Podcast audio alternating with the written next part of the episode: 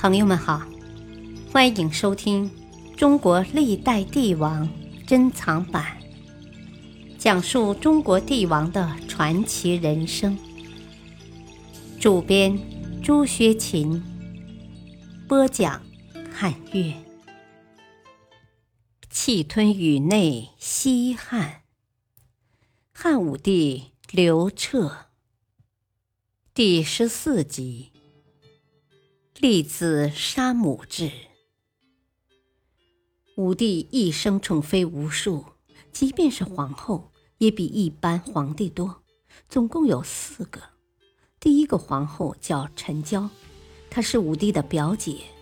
她的母亲馆陶长公主原本看上的是当时的太子刘荣，但刘荣的母亲骊姬对长公主十分不满。因为他经常给皇帝推荐后宫的美女，立即将长公主嘲笑一番，拒绝了他的请求。长公主非常气愤，接着她找到武帝的母亲王姑，希望能与其结亲。王姑爽快地答应了。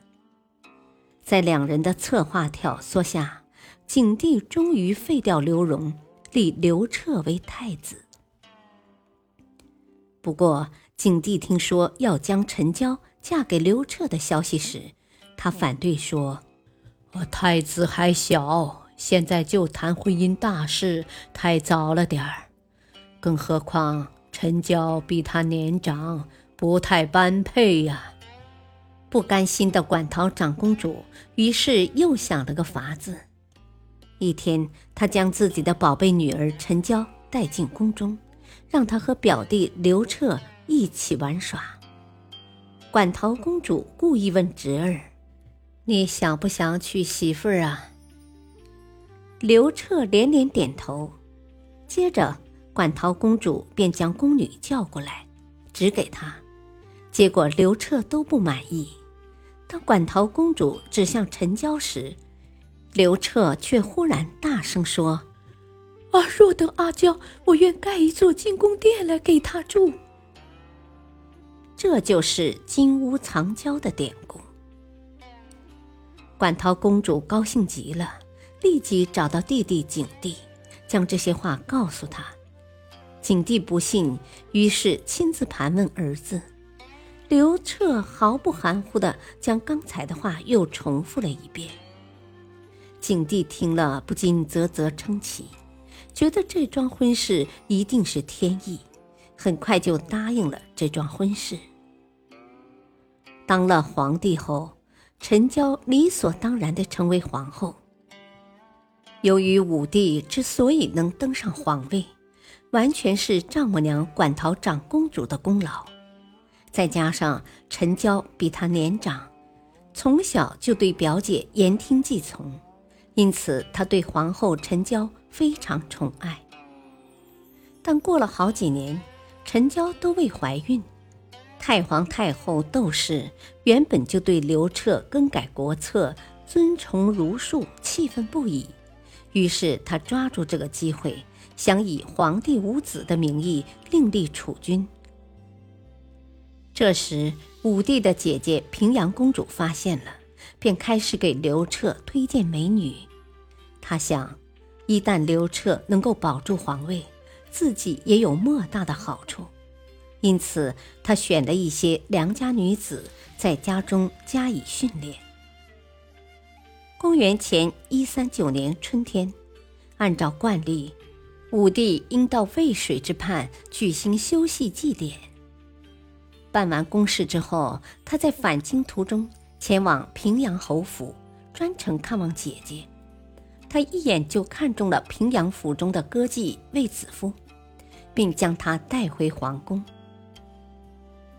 卫子夫平阳人，他和长姐卫君如、二姐卫少儿、霍去病的母亲、哥哥卫长君、弟弟卫布、卫广、卫青都是私生子。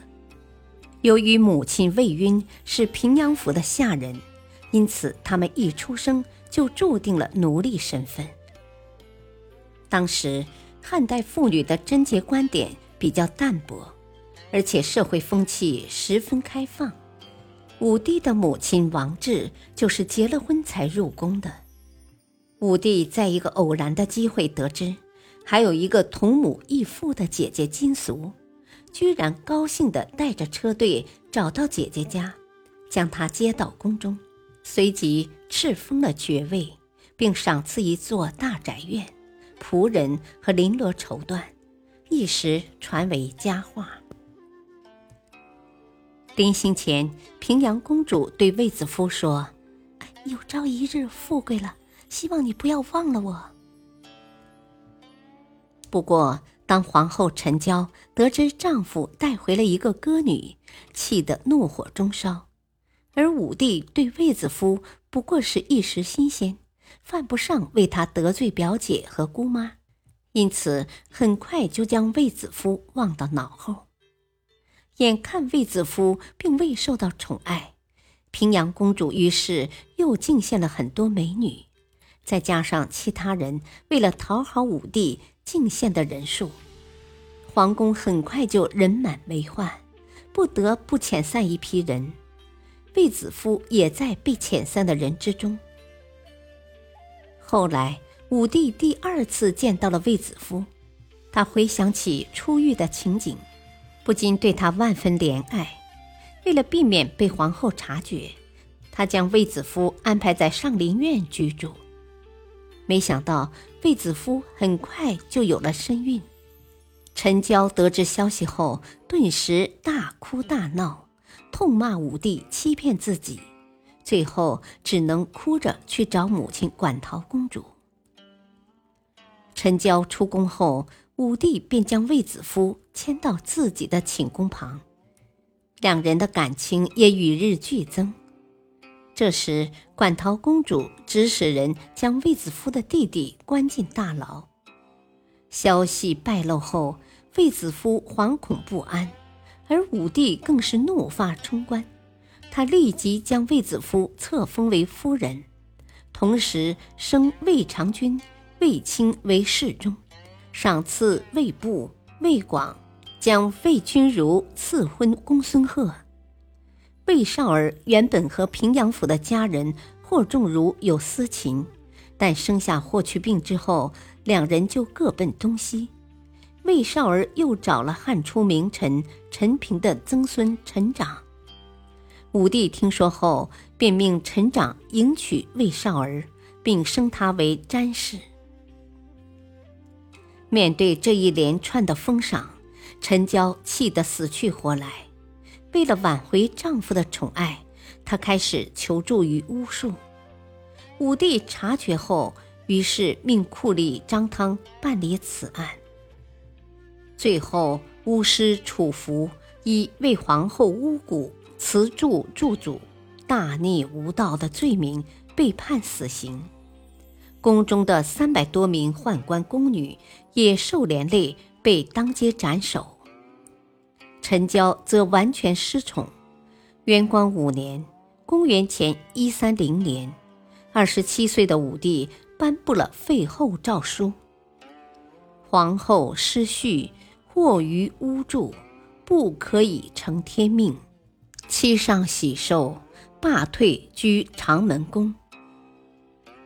她的母亲馆陶长公主，由于丈夫刚死，成为寡妇，并和自己的养子董衍发生了不伦之恋，根本无暇顾及女儿。虽然陈娇用重金让武帝欣赏的司马相如写了一篇凄恻动人的《长门赋》，但依然无法重拾往日的宠爱，最后郁郁而终。而此时，卫子夫已生了三个女儿：卫长公主、杨氏公主和朱翊公主。两年后，又生下儿子刘据。由于刘据是武帝的长子，因此被立为太子。卫子夫也随之被封为皇后。此后，他的弟弟卫青和外甥霍去病也不断的为国家立下大功。成为大汉王朝的顶梁柱，这些都奠定了卫子夫的地位。感谢收听，下期播讲第十五集，敬请收听，再会。